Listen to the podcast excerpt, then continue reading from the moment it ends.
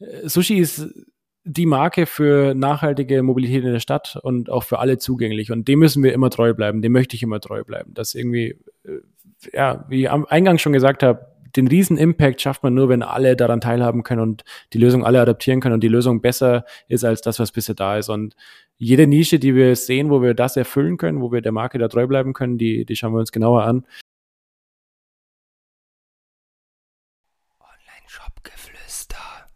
Peace.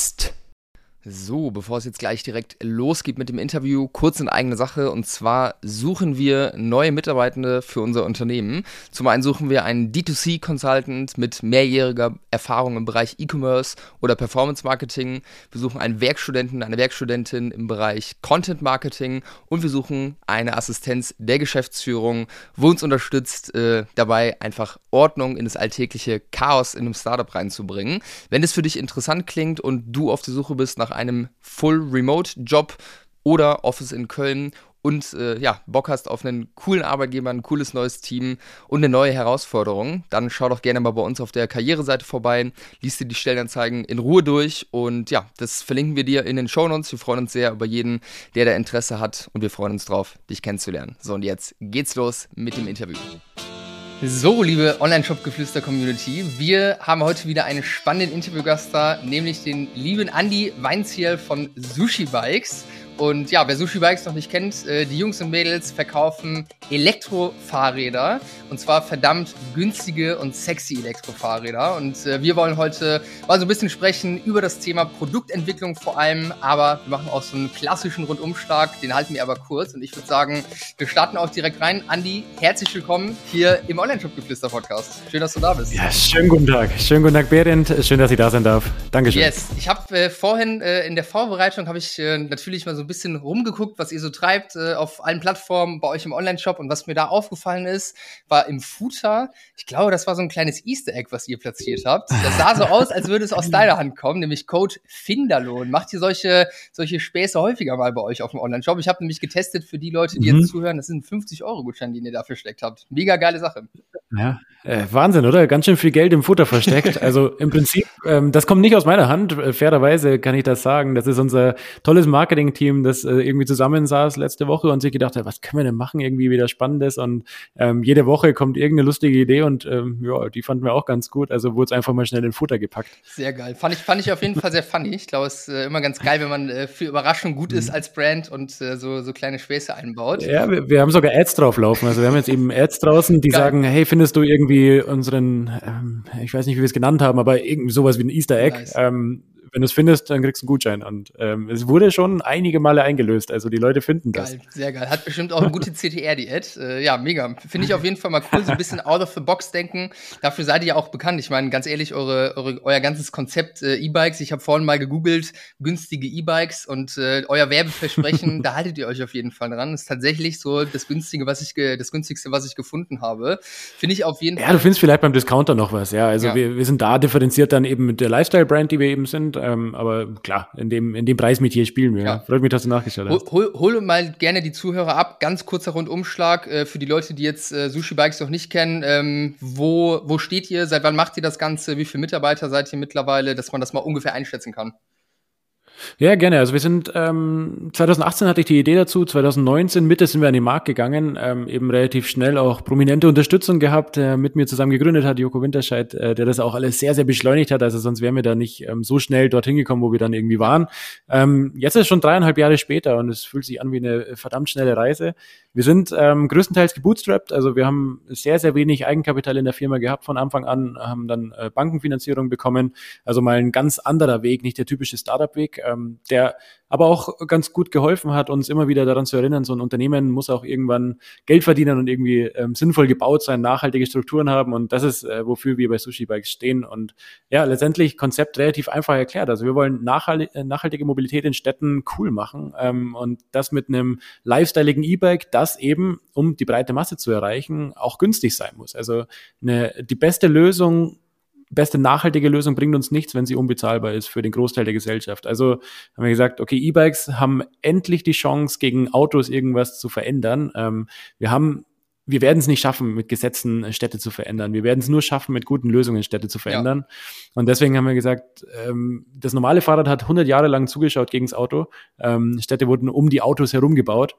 Und ähm, das E-Bike ist das erste Mal die Chance, dagegen anzukommen, weil das ist wirklich ein Technologiesprung nochmal beim Fahrrad und deswegen haben wir uns darauf gestürzt und es scheint ganz gut anzukommen. Wir haben jetzt äh, ein bisschen über 20.000 Räder auf den Straßen, das kommunizieren wir inzwischen, sind unter 20 MitarbeiterInnen das ist äh, ganz grob Sushi. Sehr spannend. Ey, ohne Spaß, der Punkt mit äh, die Politik kann da nichts verändern. Da stimme ich auf jeden Fall zu. Ich bin hier in äh, Köln wohne ich und wir haben hier bei uns auf der Fendor Straße, ja, Kölner äh, kennt es auf jeden Fall, ah, ja. haben wir eine Fahrradstraße jetzt seit neues, beziehungsweise keine Fahrradstraße, sondern einen verkehrsberuhigten Bereich und das ist so ja.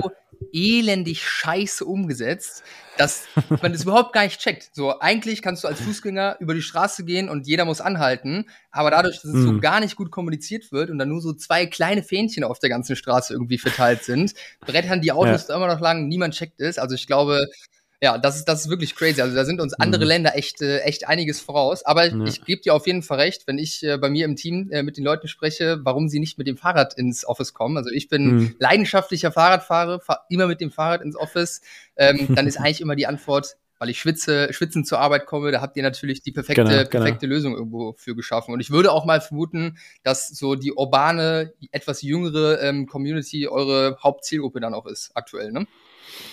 Ja, total. Also es gibt natürlich noch ein paar Leute, die sagen, ah, wieso sollte ich jetzt schon E-Bike fahren? Ähm, bin doch noch viel zu jung dafür. Letztendlich, äh, sobald Menschen darauf saßen, wollen sie auch E-Bike fahren. Wir müssen die Menschen nur aufs E-Bike einmal draufsetzen und ähm, von ihrem äh, Glück überzeugen sozusagen. dass äh, genau, das ist eigentlich die Hauptaufgabe. Aber klar, wir sprechen für ein E-Bike-Unternehmen sehr junge Menschen an. Wir sprechen aber auch Menschen an Ü60. Ja. Also auch das äh, ist unsere Zielgruppe und das muss uns bewusst sein. Ähm, das waren die Early Adopter bei dieser Technologie. Das heißt, es wurde mal von oben aufgerollt. Ähm, die Early Adopter waren relativ alte Personen, Senioren, äh, die mit E-Bikes eingestiegen sind. Und wir haben uns vorgenommen, das Ganze für die gesamte Gesellschaft zu bauen und ähm, auch junge Leute damit reinzuholen. Ja, finde ich auf jeden Fall sehr spannend. Äh, wir hatten ja auch äh, auf LinkedIn eine, eine Diskussion, beziehungsweise hattest du bei dir unter einem, einem Beitrag eine Diskussion, so warum fährst du noch kein Sushi-Bike? Meine Antwort ja, war, genau. weil ich äh, Renn Rennradfahrer bin, da kann ich mich nicht auf ein Elektrofahrrad äh, setzen.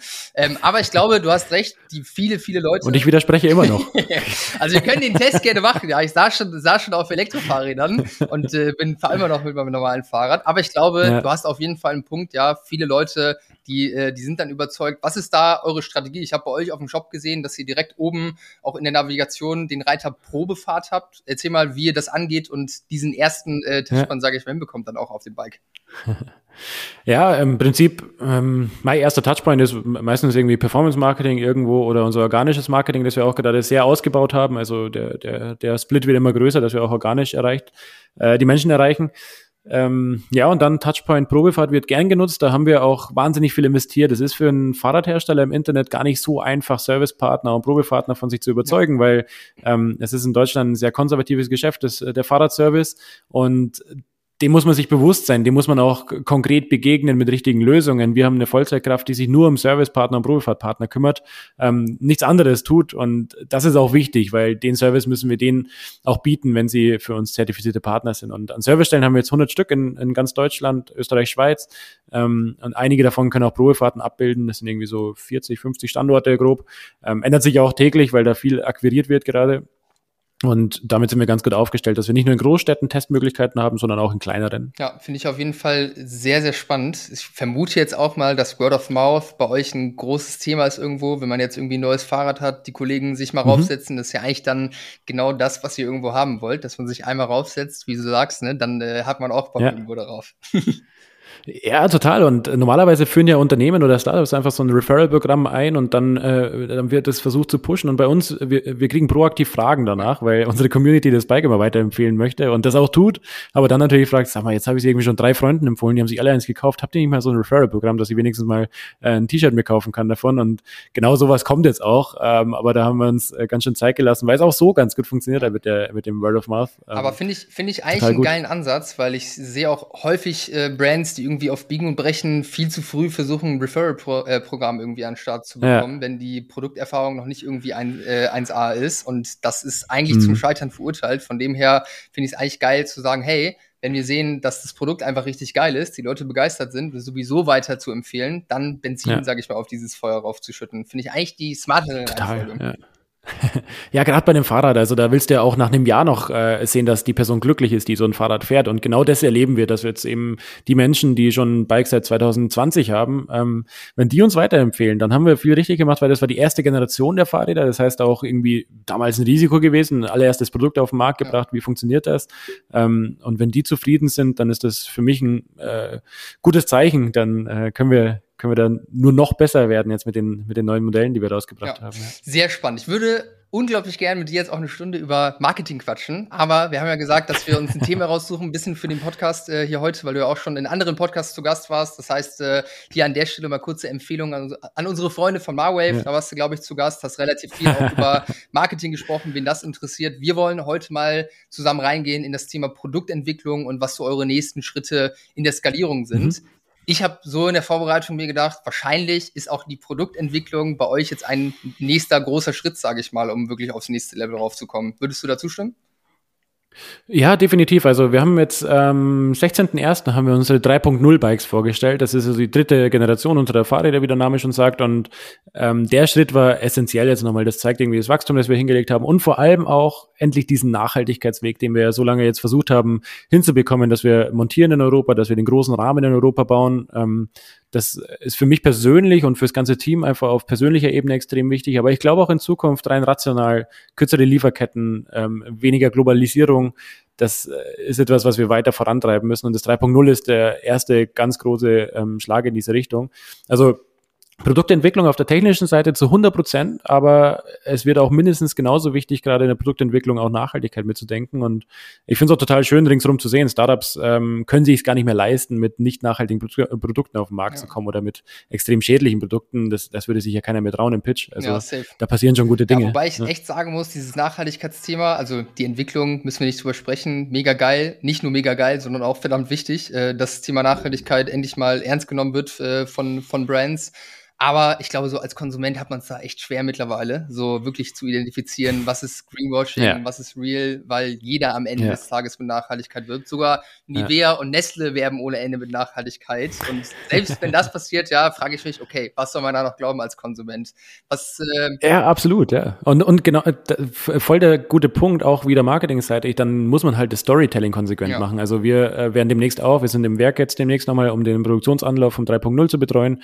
Und natürlich werde ich da auch Videos machen an den Stellen, wo ich es darf und zeigen, schau mal, es ist wirklich ein Werk in Europa. Ähm, hier laufen wirklich irgendwie bald Sushis vom Band. Ähm, da, dann wird es auch glaubwürdig und das müssen wir einfach sehr ja, sehr offen zeigen, was da passiert. Ja, ich denke auch, je mehr man das zeigt, je transparenter man ist, desto mehr kauft's äh, oder wird es einem auch abgekauft. Ich hatte jetzt vor kurzem den Lennart hier von Salzwasser zu Gast und äh, Salzwasser ist mhm. für mich eigentlich auch ein Paradebeispiel, äh, wie man äh, Nachhaltigkeit nach außen trägt, so dass es real wirkt und dass man es einem auch abkauft, weil die einfach auch sehr, sehr ja. transparent kommunizieren.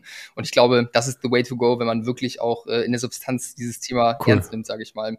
Was ich da sehr spannend fand, äh, das habe ich bei LinkedIn äh, gesehen. Ich glaube, du warst jetzt auch irgendwie verreist äh, in, in, in Togo oder sowas in der Richtung. Clean Cobalt Organization habt ihr, euch, ja. äh, habt ihr euch angeschlossen. Ich meine, Batterien, das hört man ja auch immer, wenn es jetzt auch um das Thema Elektroautos geht. Äh, ist ja gar nicht mhm. so nachhaltig, die Batterien sind so scheiße etc. Was sind deine Two Cents zu ja. dem Thema?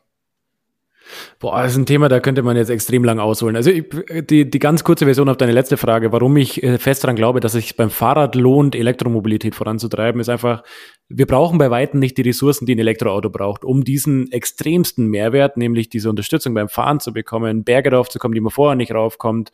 Ähm, da ist die Ressource, die wirklich die sollte man sich gut überlegen, ob man sie einsetzt. Da, da stehe ich dazu. Kobalt, Lithium, all die Ressourcen, die da mit drin sind, ähm, sollte man nicht in Quatschprodukte verbauen, sondern in Produkte, die wirklich einen Mehrwert für die Gesellschaft und für den Planeten liefern.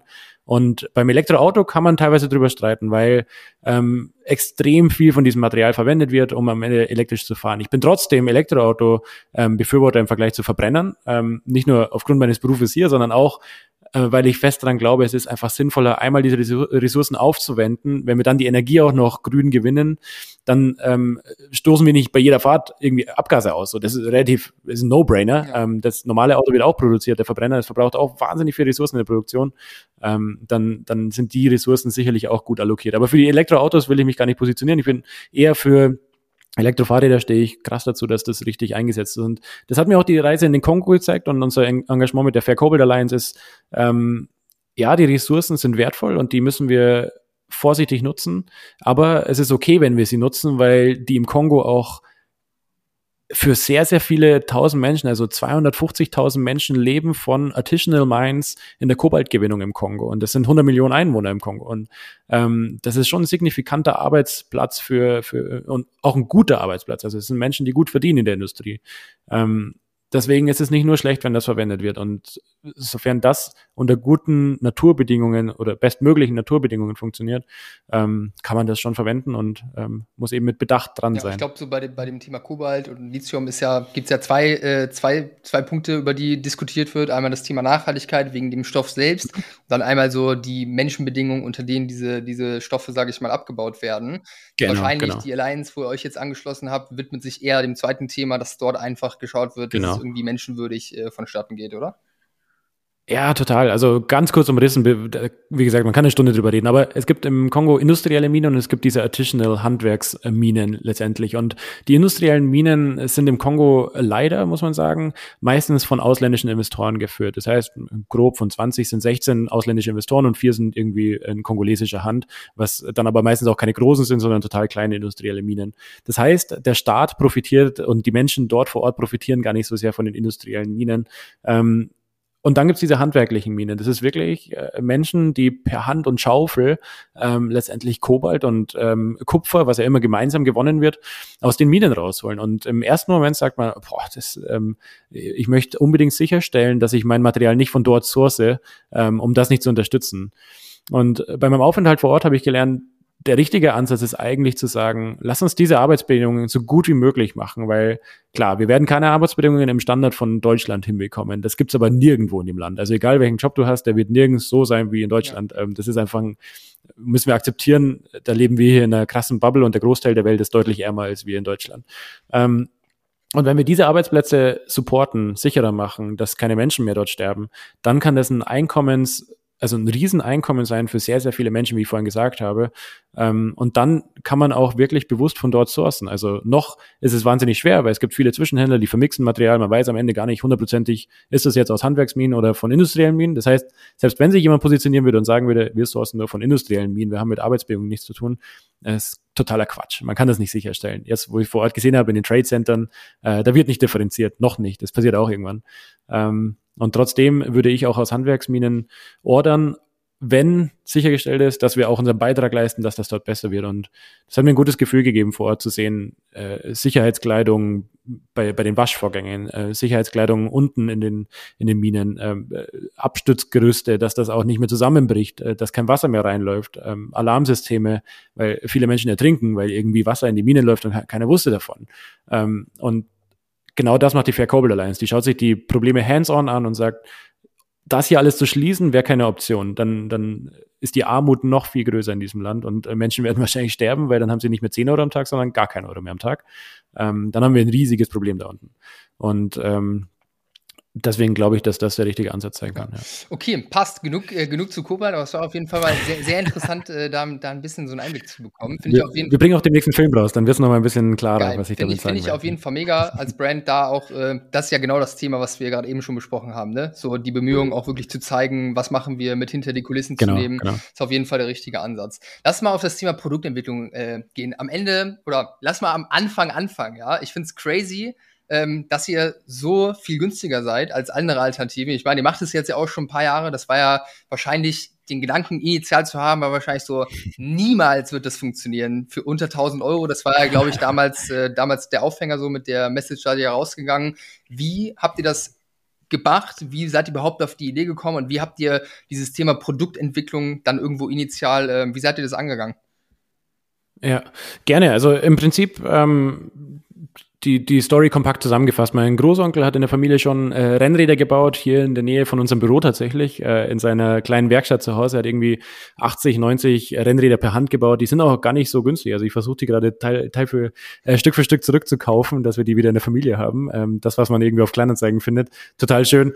Ähm, stehen auch hier im Büro ein paar rum, auch hier neben mir. Ähm, das ist irgendwie schöne Familienhistorie. Dann hat mein Papa, der war natürlich auch beim Autokonzern in München, ähm, sein Leben lang, aber hat abends, ähm, als ich noch ganz, ganz klein war, meine Schwester auch, ähm, eine Fahrradwerkstatt aufgemacht, einfach bei uns im Haus, äh, nicht Haus, sondern eher so ein, so ein Wohngebäude. Da war unten eine kleine Möglichkeit, eine Werkstatt einzubauen in so eine Garage.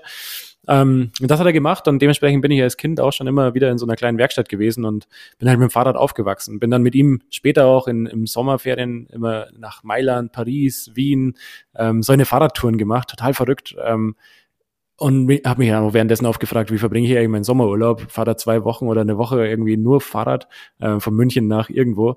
Ähm, aber so war einfach eine, eine krasse Verbindung zu diesem Produkt da. Und irgendwann hat er sich tatsächlich ein E-Bike gekauft und ich bin ein bisschen vom Glauben abgefallen, dass mein Papa, der mit mir irgendwie noch vor zwei Jahren ähm, äh, vom Eiffelturm stand und wir da gemeinsam hingeradelt sind, kauft sich jetzt ein Bike mit Motor. Und dann habe ich angefangen zu überlegen. Und deswegen, ähm, das passt auch zu unserer LinkedIn-Diskussion, man kann durchaus Rennrad fahren und Fahrrad lieben. Ich, ich mache das ja auch. Ich fahre auch Downhill ein bisschen und, und Rennrad ohne Ende. Ähm, aber in der Stadt hat er damals gesagt, weißt du, eigentlich, ähm, warum sollte ich nicht E-Bike fahren? Ist cool. Ich, ich schwitze nicht, ich komme von A, nach B, ich fahre auch mal durch die ganze Stadt und es stört mich nicht mehr, auch um 6 Uhr morgens. Ähm, und dann habe ich mir das Ding mal geliehen für zwei Tage und habe mir gedacht, das ist krass. Also äh, mit dem Ding legal auf Fahrradwegen, äh, ist ja wie ein kleines Moped gewesen, ähm, da auf Fahrradwegen rumzudüsen. Theoretisch noch nicht mal eine Helmpflicht, aber natürlich empfehlen wir das jedem. Ähm, und dann habe ich mich auf die Suche begeben, habe irgendwie Kleinanzeigen durchforstet, versucht irgendwas zu finden, was zu mir passt. Ähm, aber letztendlich gab es nur ein paar coole Design-E-Bikes, die kosteten aber auch 4000 Euro. Und äh, dann habe ich angefangen, mir einen Single Speed zu besorgen, äh, ganz günstig aus einem Sportladen, weil ich einfach nur den Rahmen haben wollte und die Laufräder. Ähm, alles weggebaut und ein paar Teile rangebaut, ähm, bisschen was aus Asien bestellt, damals ganz naiv. Ähm, und den ersten Prototyp aufgebaut zusammen mit meinem Papa. Und dann gemerkt, das funktioniert. Also man kann auch ein E-Bike mit einem Gang fahren. Das war nämlich die erste Sache, die ich testen wollte. Ich wollte nämlich nicht so komplexe Gänge und dann das genau abstimmen mit, dem mit dem Motor. Das war mir im ersten Prototyp einfach zu komplex und dann habe ich gemerkt, es ist ein geiler Vorteil, nur einen Gang zu haben. Das ist wie eine Automatik zu fahren. Ähm, tun wir uns bis heute schwer zu erklären übers Internet, aber es funktioniert. Und ja, so ist entstanden. Interessant. Und dann, als ihr so den ersten Prototypen da hattet, war wahrscheinlich die Idee, hey, könnte man wahrscheinlich geiles Business draus machen, äh, günstig, hat man einen geilen USP irgendwo gegenüber allen anderen E-Bike-Herstellern. Wie seid ihr da weitergegangen? Weil um so ein Fahrrad dann wirklich auch auf die Straße zu bringen, dass das Ganze funktioniert und ja. auch äh, in ho hoher Stückzahl, sage ich mal, das könnt ihr unmöglich selbst gemacht haben. Nehmen uns da gerne mal ein bisschen mit, äh, wie ihr das gemacht habt damals. Ja, also Ganz transparent, ich habe dann nicht gleich den riesen Businessplan gerochen irgendwie. Ich habe ja während dem äh, während des Studiums schon versucht zu gründen. Das hat jetzt nicht so mega gut funktioniert, also war ich eher genervt davon und hatte jetzt nicht gleich vor, wieder wieder was auszuprobieren. Aber ich habe mir so ein bisschen Spaß daraus gemacht, weil ich äh, verstehen wollte, wie baut man denn eigentlich Fahrräder in Serie? Jetzt habe ich eins aufgebaut, ich habe meinem Papa auf zugeschaut, der kann auch Fahrräder schnell reparieren, aber so richtig Serienfertigung, ein paar hundert Stück, wie funktioniert das denn eigentlich und zu welchem Preispunkt schaffe ich das? Wenn ich das, den Prototypen für ungefähr 1200 Euro aufgebaut habe, ähm, was, was schaffe ich dann an Einkaufspreis, dass ich es auch irgendwie weiterverkaufen könnte. Die, die Challenge hat mich einfach interessiert. Also bin ich auf Lieferanten zugegangen und äh, da gibt's so eine riesen Messe, Eurobike heißt die. Bin da hingelaufen und habe irgendwie bei sämtlichen Lieferanten meine Skizze dabei gehabt, die ich mit Photoshop zusammengeschoben habe und auch meinen Prototypen abfotografiert und gesagt, schaut mal, das hier muss ich bauen für x Euro damals. Ähm, könnt ihr das oder könnt ihr das nicht? Und äh, die meisten haben mir einen Vogel gezeigt und gesagt, das können wir nicht. Ähm, allein Shipping und die Komponenten und dann willst du auch noch einen Motor drin haben. Wie sollen wir denn das schaffen für den Preis? Aber letztendlich gab es dann zwei Lieferanten, die da äh, gesagt haben, okay, das können wir uns mal genauer anschauen. Erklär uns mal genau, was du vorhast. Und mit einem haben wir es dann äh, sehr weit vorangetrieben, mit dem saß ich zusammen und habe rumgerechnet, rumgeschaut und natürlich nicht zu dem Preis, den ich vorgeschlagen habe, aber bisschen mehr kosten weil ich einfach im Hinterkopf diesen Pitch hatte, ich will das für 999 Euro an den Markt bringen. Und ähm, ja, damals irgendwas abgezogen für Kosten und dann äh, war der Einkaufspreis, den ich, den ich zahlen kann, da gestanden. Und der war immer das harte Limit und mit dem haben wir versucht, das Bike zu bauen. Ja, ich, und es hat dann erstaunlich gut funktioniert. Ich kenne jetzt die, die Margenstrukturen bei Fahrrädern jetzt nicht so. Du wirst wahrscheinlich auch keine genaue Angabe dazu machen, wie jetzt eure Margen irgendwo sind. Aber so eine grobe Richtung, was, was habt ihr damals bezahlt jetzt im Einkauf für ein Bike, was ihr für knapp 1000 Euro verkauft habt? Das dürfen wir jetzt nicht unbedingt mehr als 4, 400 Euro oder sowas gewesen sein. Also schon drunter, oder? Äh, nee, nee, da kriegst du nichts Vernünftiges für. Du musst schon ein bisschen mehr ausgeben, okay. ja. Vor allem am Anfang für den Preispunkt, da war Marge jetzt nicht unbedingt das, das Riesenziel. Äh, ist auch sehr schwankend gewesen, ehrlich gesagt. Wir haben ja 2019 bis 2021 auch die Covid-Phase gehabt, in der du jede Woche eine Meldung kriegst, hey, das wird teurer und ja. das wird übrigens auch teurer und ah, hier haben wir nochmal 10 Euro Erhöhung und Frachtraten kosten plötzlich nicht mehr 2000 den Container, sondern 16.000 der Container. Ähm, das sind natürlich Entwicklungen gewesen, die ja, da hast du eigentlich deinen Preis jede, jeden Monat ein bisschen anpassen müssen. Und das haben wir halt den Preis abgefangen, äh, bis wir dann mit dem Plus-Modell reagiert haben äh, im September 21. Da haben wir gesagt, wir bauen noch mal ein paar Features ein, aber wir müssen auch mit dem Preis ein bisschen drauf, weil ähm, auch wir sind nicht verschont von den Lieferketten, die da gerade vorliegen. Und wenn wir irgendwie weiter operieren wollen, dann, dann müssen wir es auffangen. Und so haben wir die Marge dann wieder aufgefangen. Ja, weil dadurch, dadurch dass Aber, ihr Bootstrap ja. seid irgendwie von Anfang an, musstet ihr es ja irgendwie hinbekommen, direkt irgendwie profitabel auch Neukunden zu gewinnen. So bei einem, äh, genau, bei einem ja. AOV von 1000 Euro plus äh, ist das natürlich gar nicht so le leicht. Und die Retention, ich weiß, dass sie sie mittlerweile das ganz gut hinbekommt, die Leute auch ein zweites Mal in den Shop mhm. zu bekommen mit Zubehörprodukten und so weiter. Aber das Total, war ja am Anfang, äh, am Anfang alles nicht der Fall. Das war ja wahrscheinlich echt eine Challenge irgendwo, die Neukundengewinnung dann am Anfang, oder? Ja, wir hatten eben den großen Joko-Bonus, der uns natürlich äh, schon nochmal so diesen Awareness-Faktor, der ja so teuer ist, wo du so viel Streuverluste hast, ähm, das hat natürlich Joko mitgebracht und äh, dem, dem richtigen Push verlangt. Das heißt, du kannst ja dann mit den Menschen relativ schnell auch in den Mid-Funnel gehen und, und Lower-Funnel und hast dann auf jeden Fall schon mal, schon mal einen Trichter ganz gut gefüllt.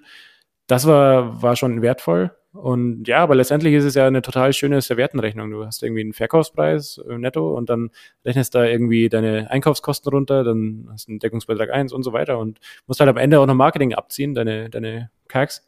Und wenn das noch auf dem grünen Zweig ist, dann kann das funktionieren. Und zwischenzeitlich, klar, ähm, war es ein bisschen hart, weil viel investiert, viel ähm, an Einkaufspreisen auch sich verändert. Aber jetzt haben wir für 2023, 2024 haben wir eine sehr, sehr gute Ausgangsposition auch mit der Produktion in Portugal.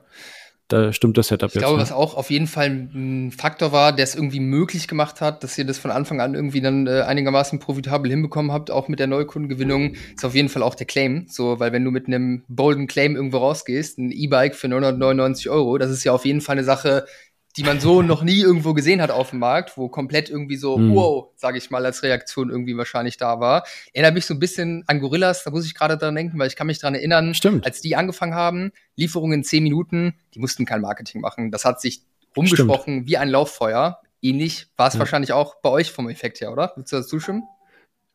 Tatsächlich, ja. Also ich habe es noch nie mit Gorillas verglichen, aber eigentlich ähnlich provokant, ja. Irgendwas rauszuhauen, was erstmal unrealistisch klingt, aber du dann auch wirklich erfüllen kannst. Letztendlich, wir konnten die 990 Euro erfüllen. Bei Gorillas habe ich schon manchmal länger als 10 Minuten gewartet, aber ähm, am Ende vollkommen richtig. Ich glaube, das hat schon geholfen, so ein bisschen zu provozieren. Ja, ja. Ich glaube, das, das ist immer wichtig oder immer ein krasser Vorteil, ne? So, wo du ja auch dran arbeiten kannst, dir irgendwie eine Positionierung beziehungsweise Messaging zu erarbeiten, was irgendwie so ein bisschen out of the box ist, was einfach so ein bisschen triggert. Ich glaube, das ist auf jeden Fall ja. immer im Vorteil deiner Marketing. Würdest du sagen, dass es ohne Joko vielleicht nicht geklappt hätte, von Anfang an das irgendwie an, an den Mann, an die Frau zu bringen? Wäre das eine deutlich krassere Challenge gewesen? War wahrscheinlich schon sehr, sehr wichtig für euch mhm. am Anfang, oder? Boah, äh, ja, ich glaube auch äh, extrem wichtig. Ich bin nur immer vorsichtig bei dem hätte, ähm, bei den hätte-Themen. Ob das geklappt hätte, weiß ich nicht. Ähm, letztendlich, glaube ich, hat es ganz gut funktioniert und ja, Schwer Pass, zu beurteilen. Pass. Wahrscheinlich kriegt man es auch anders hin. müssen wir, müssen wir nicht, nicht mehr darauf eingehen. Aber finde ich auf jeden Fall sehr, sehr spannend. Da waren, glaube ich, ein paar Faktoren, die einfach äh, positiv waren und das, äh, das ermöglicht haben dann am Anfang. Finde ich sehr spannend. Ihr habt jetzt äh, mittlerweile das dritte, die dritte Version von eurem Bike. Wie geht ihr im Alltag vor, jetzt heute, aber auch am Anfang, sage ich mal, als ihr die ersten Bikes irgendwo dann auf die Straße gebracht habt, äh, euch Feedback einzuholen von Kunden und daraufhin dann irgendwie das Produkt zu optimieren, dann in den nächsten, äh, in die nächsten Charge?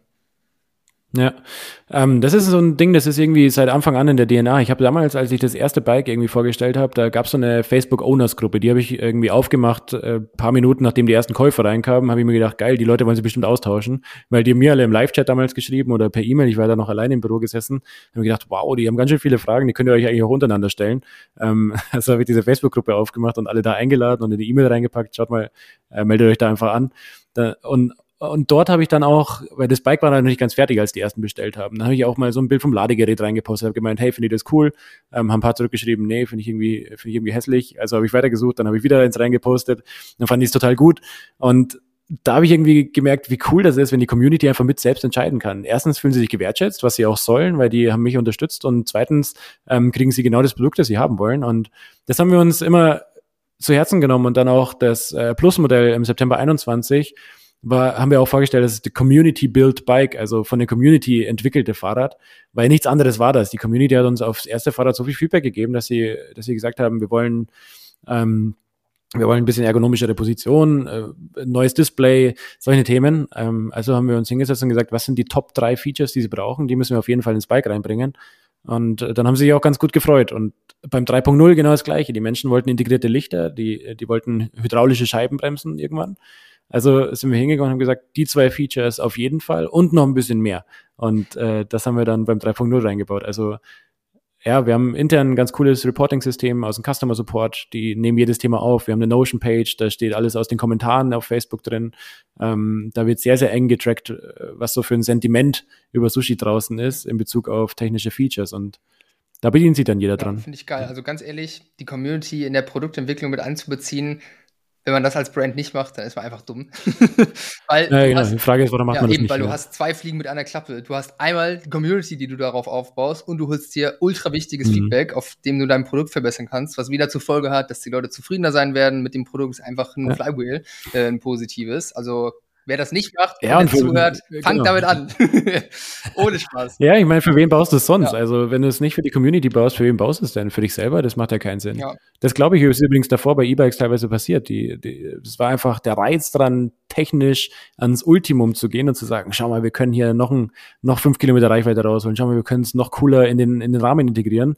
Ja, aber was die Menschen brauchen, ist ein Akku, den sie rausnehmen können, weil die im vierten Obergeschoss Altbau wohnen. Ähm, dann bringt es dir nichts, wenn der total geil im Unterrohr integriert ist, wenn du dein ganzes Fahrrad mit draufbringen ja. musst. Und ähm, das meine ich mit, ja, dann bau halt das Fahrrad auch für die Menschen, die es am Ende fahren sollen und nicht für dein Tech-Labor. Ja, ja finde ich geil. Also wir hatten, äh, ich weiß gar nicht, ob du das weißt, ich habe selbst auch einen eigenen Online-Shop äh, gemacht äh, und äh, auch heute noch. Und was wir damals auch äh, gemacht haben, war eine Facebook-Gruppe. Und das war rückblickend auf jeden Fall eine Sache, die auch bei uns ausschlaggebend, also einer der krassesten Hypes, äh, äh, Hypes ausgelöst hat irgendwo, weil wir zu dem Zeitpunkt äh, irgendwo gemerkt haben, hey, es baut sich irgendwie ganz viel Momentum gerade um uns auf, haben dann die Facebook-Gruppe mhm. gestartet, dann waren irgendwie innerhalb von einer Woche da über 1000 Leute drin. Was da passiert ist, ist, dass die Leute reingepostet haben, wie ihre Bestellungen von uns ankamen. Frische regionale mhm. Lebensmittel war das Konzept damals. Geil. Und das hat so ein krasses Lauffeuer irgendwie ausgelöst, weil alle irgendwo das Gefühl hatten, hey, ich will auch, ja, Monkey See, Monkey Do. Wenn man ja. sieht, dass alle das machen, dann äh, kommt man da irgendwo mit drauf. Und da gibt's ja ein paar spannende Brands, die auch sehr krass irgendwie über Facebook-Gruppe oder wo es einfach eine wichtige Rolle gespielt hat. Wahoo Board fällt mir da direkt ein, auf jeden Fall eine krasse krasse mhm. Sache. Ähm, Miss Pompadour, auf jeden Fall auch eine sehr, sehr starke Community, die die da aufgebaut haben. Also Facebook-Gruppen. Mhm. Äh, Facebook ist noch nicht ganz tot, ja. Es geht auf jeden Fall schon noch was. Ja, ja. ja, Wildling auch. Wildling-Shoes hat ja 30.000 Leute, glaube ich, in der Gruppe. Ist ja auch unglaublich. Ähm, aber trotzdem müssen wir auch schauen, dass äh, Facebook weiß ich nicht, ob das für immer die Zielgruppe hat oder ob die Zielgruppe nicht auch älter wird und dann Facebook irgendwann weniger Nutzer auch hat. Also ähm, weiß nicht, ob da so viele Nutzer nachkommen ja. aus der Gen Z. Ja. Das, das ist dann äh, wahrscheinlich eher Discord, äh, Discord spannend. Habe ich jetzt gerade gehört. Lockhart, äh, auch interessant, Brand, ja. hat, äh, hat auf Discord einen, äh, einen Channel, was auch, äh, auch, für die sehr, sehr gut funktioniert. Ja, ich denke auch, also das, äh, das entwickelt sich auf jeden Fall. Aber jetzt von dem, neben den Sachen, sage ich mal, die jetzt irgendwo Service sind, wo Tickets einfach analysiert werden, Facebook-Gruppen, dass man sich dort das Feedback einholt. Mhm. Ihr habt ja bestimmt bei euch in der Customer Journey, jetzt auch im Post-Purchase, ähm, gewisse Umfragen beziehungsweise Touchpoints, wo ihr gezielt, sage ich mal, Feedback einholt. Kannst du da mal so ein, zwei Sachen konkret sagen, die ihr da macht, wo du, wo du sagen würdest, dass die für euch sehr, sehr, sehr, sehr wichtig sind in der Produktentwicklung? Ja, verschiedene Dinge. Also gerade haben wir auch wieder auf der Seite so ein kleines Pop-up, ähm, warum du heute möglicherweise noch kein Sushi kaufen könntest. Ähm, also sehr im Konjunktiv geschrieben. Und letztendlich steht da, äh, da fragen wir einfach ab, was potenziell gerade noch ähm, auf der Website davon abhält, an Features oder an, an Website-Darstellung. Ähm, äh, das hilft ganz schön gut, weil vor allem eben technische Themen da reinkommen, was sie noch stört oder was sie gerade einfach nicht finden. Und ja, viel E-Mail-Flows, ähm, wo wir auch nochmal um Feedback bitten, irgendwie NPS abfragen, da kommt auch nochmal ein bisschen was bei rum. Äh, äh, Reviews natürlich, wir haben Reviews.io auch mit eingebunden. Auch das läuft eben über diese E-Mail-Flows jetzt neuerdings. Genau, da, da kommt auch viel rum.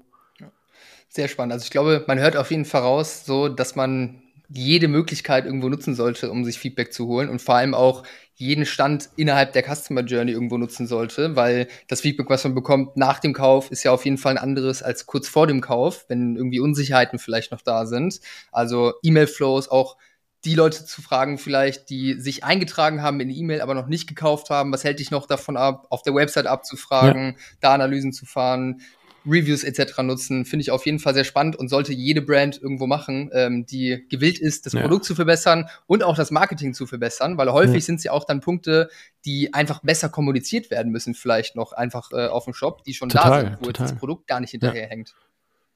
Ja, zum Beispiel auch einfach ein LinkedIn-Post.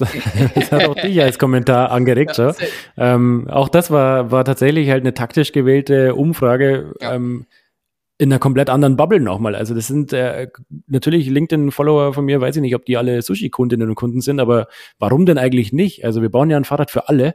Also fand ich es total spannend, ähm, einfach mal zu fragen, warum fahrt ihr denn noch keins? Und auch das äh, habe ich auf LinkedIn tatsächlich noch nicht so oft gesehen und ich frage mich, warum nicht? Ist so total interessant. Ähm, einfach mal Menschen, die vielleicht mit der Marke noch gar nichts zu tun hatten. Und es kamen ja auch Kommentare oder auch Nachrichten dann so, boah, ich kannte euch noch gar nicht, ich habe gerade diesen Post zufällig gesehen. Äh, ich schaue es mir doch mal genauer an, eine geile Marke. Ähm, fand ich total gut dann, dann habe ich vielleicht auch noch ein bisschen Werbung gemacht. Ja, safe. Und was ich auch sehr, sehr geil fand, das äh, empfehle ich unseren Kunden auf jeden Fall auch immer, dass man auch mal bei Kunden anruft und mit denen telefoniert. Ihr habt ja äh, bei, der, bei der ersten Kundin, die sich das 3.0 gekauft hat, als Team angerufen und ja. gejubelt. Geile Aktion, weil ganz ehrlich, die Leute direkt dran zu haben und mal wirklich in deren Worten, in einem Gespräch irgendwie das Feedback zu, äh, einzuholen, ist aus meiner Erfahrung ja. immer echt super Gold wert. Total, ja. Wir haben ja auch im Team äh, eine Mitarbeiterin, die die ganze Zeit mit Kundinnen und Kunden telefoniert für, für Themen, aber auch einfach für Beratung nochmal. Also wenn sie noch keine Kundinnen und Kunden sind, dann, dann finden sie uns auch so über WhatsApp mit denen kommuniziert. Das machen wir über Charles. Also das versuchen wir schon sehr nah dran zu sein und investieren auch äh, kräftig. Es, es, wurde uns nämlich damals auch oft negativ ausgelegt, dass der Customer Support noch nicht so war, wie wir ihn haben wollten, weil wir einfach zu schnell gewachsen sind und zu viele Bikes ausgeliefert haben ähm, und hatten einfach intern nicht die Ressourcen. Und dann haben wir uns da jetzt auch das letzte Jahr so hin entwickelt, dass wir super schnelle Antwortzeiten haben und so weiter. Es dauert ganz schön lang, bis man so, ein, so, so einen Ruf wieder verliert ja. ähm, und einen positiven Ruf dahin bekommt, aber ich glaube, das äh, kommt jetzt langsam. Ja, und ist auch völlig in Ordnung, nicht alles richtig zu machen, Fehler zu machen, weil wenn man schnell wächst, dann kommen einfach viele Probleme und das äh, ist ein ganz schöner, ganz schönes Chaos, was ja. man da bändigen muss. Das, äh, das ist auf jeden Fall so sehr spannend. Also, ich glaube, da war auf jeden Fall schon mal viel Input dabei. Ähm, was sind eure Bemühungen oder habt ihr irgendwie Ideen, noch weitere Zielgruppen reinzunehmen. Ich habe äh, jetzt vor kurzem gerade eine Ad, äh, eine Ad gesehen von Woombikes, äh, kennst du hundertprozentig auch. Mhm. Ähm, für die, die es nicht ja. kennen, eine der krassesten Brands irgendwo, was Kinderfahrräder angeht. Und da habe ich eine Ad gesehen, ja. wo ein äh, ein erwachsener, etwas älterer Herr mit einem Rennrad einen Berg hochradelt und dann kommt ein Kind lang geflitzt an dem, äh, an dem Herrn vorbei. Und ich glaube, ich habe es mir jetzt nicht näher angeguckt, aber dass die jetzt auch irgendwie ein Elektrofahrrad rausgemacht haben. Das ist ja, ja auf jeden ja. Fall eine super spannende Sache, wo man vielleicht noch neue Produkte entwickeln könnte oder was ich auch, äh, auch mir echt gut vorstellen könnte. Aktuell seid ihr ja sehr auf dieses Citybike, sage ich mal, äh, fokussiert, auch mhm. von der Reichweite her noch ein bisschen eingeschränkt. Ich sehe auf jeden mhm. Fall ultra viele Leute in meinem Umfeld, die irgendwie 40, 50 plus sind, die sehr häufig dann irgendwie Touren machen übers Wochenende, den ganzen Tag irgendwie ja. unterwegs sind. Da ist das Produkt ja aktuell auch noch nicht hundertprozentig. Also eigentlich würde ich jetzt mhm. vermuten, dass irgendwie in den nächsten ein, zwei Jahren von euch äh, Fahrrad vielleicht noch für längere Strecken rauskommt, vielleicht ein Fahrrad für Kinder irgendwie noch rauskommt. Liege ich da richtig in meinem Schuh? Was sind eure Gedanken in die Richtung? Ach, äh, sind, sind auf jeden Fall spannende Gedanken und es gibt logischerweise nichts, was wir uns nicht anschauen. Also wir überlegen alles. Ähm, letztendlich, äh, Sushi ist die Marke für nachhaltige Mobilität in der Stadt und auch für alle zugänglich. Und dem müssen wir immer treu bleiben. Dem möchte ich immer treu bleiben. Das irgendwie, äh, ja, wie ich am Eingang schon gesagt habe, den riesen Impact schafft man nur, wenn alle daran teilhaben können und die Lösung alle adaptieren können und die Lösung besser ist als das, was bisher da ist. Und jede Nische, die wir sehen, wo wir das erfüllen können, wo wir der Marke da treu bleiben können, die, die schauen wir uns genauer an.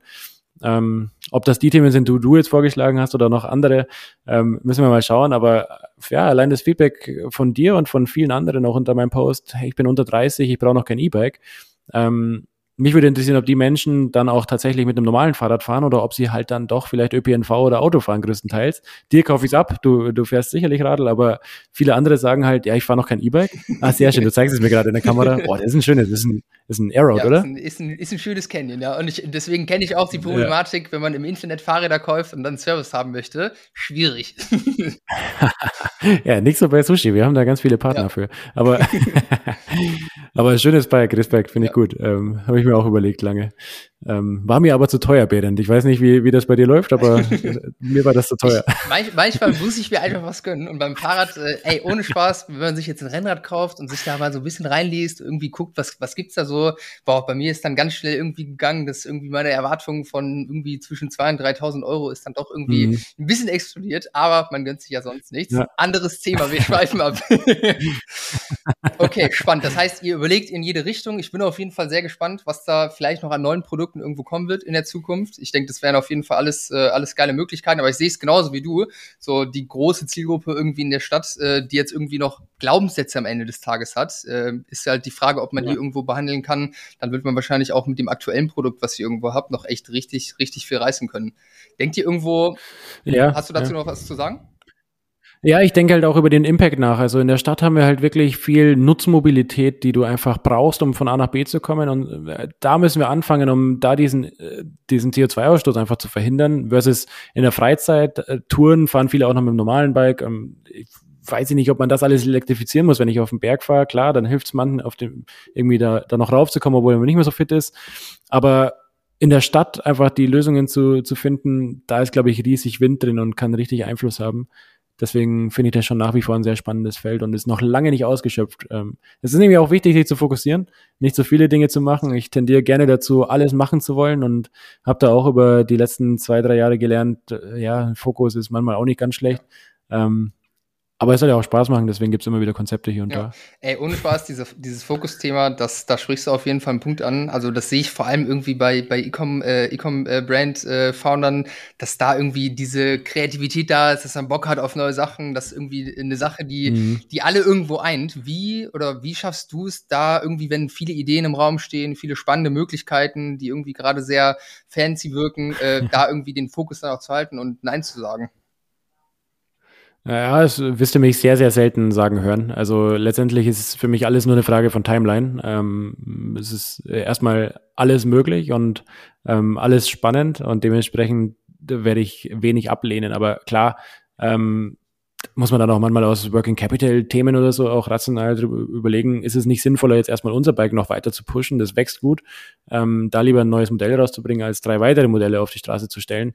Ähm, das sind dann die Momente, wo man natürlich einfach rational überzeugt wird, dass das äh, keinen Sinn ergibt gerade. Aber ansonsten bei verrückten Ideen wird es hier wenig Nein geben bei uns. Ja, zumindest, zumindest äh, kein Nein, aber ein noch nicht, jetzt gerade nicht. Genau. Ja, spannend. Genau. Dann habe ich eine letzte Frage, Thema Handel. Ihr habt ja jetzt viele Servicepartner, meinst du? Seid ihr auch hart in der Akquise? Mhm. Das heißt, kann man jetzt eure Fahrräder dann auch im Handel kaufen? Ist das auch eine Sache, wo ihr irgendwie wachsen wollt in Zukunft oder wie steht ihr dazu?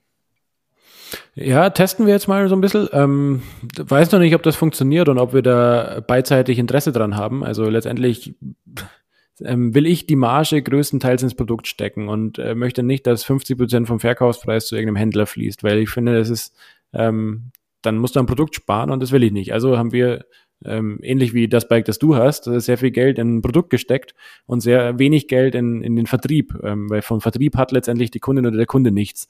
Und ähm, da einen schönen, eine schöne Gradwanderung zu finden von, ja, ich kann es physisch anschauen, ich kann es vielleicht auch gleich mitnehmen, ähm, aber zu fairen Bedingungen, das müssen wir mal schauen, wie, wie wir das hinbekommen. Da haben wir ein paar coole Partner, die mit uns so einen Piloten fahren und ähm, das, das testen wir jetzt einfach mal. Ja, und die, die Servicepartner, die ihr jetzt aktuell habt, wo man auch eine Probefahrt machen kann, wie profitieren mhm. die am Ende von, von der Kooperation?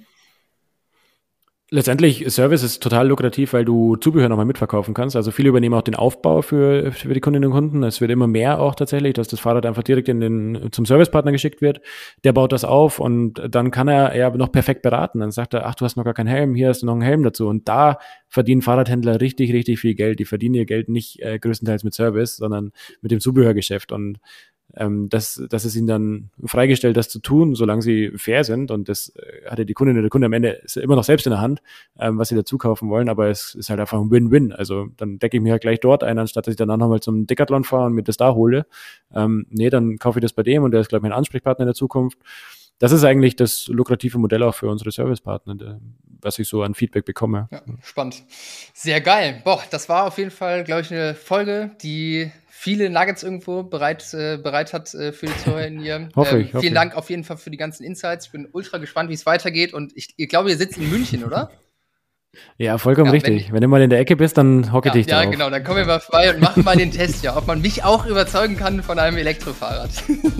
ja, mit Sicherheit. Sehr geil. Dann, Sicherheit. Andi, vielen, vielen Dank für die ganzen Insights. Ich verlinke auf jeden Fall in den Shownotes äh, dein LinkedIn-Profil. Bei Fragen kann man sich sicher, äh, sicherlich mal bei dir melden und auf jeden Fall auch Sushi. Klar. Ähm, die, die Homepage, Klar. Shop, äh, ja, alle, die irgendwo Bock haben auf E-Bike. Ich glaube, Sushi ist da auf jeden Fall eine gute Adresse.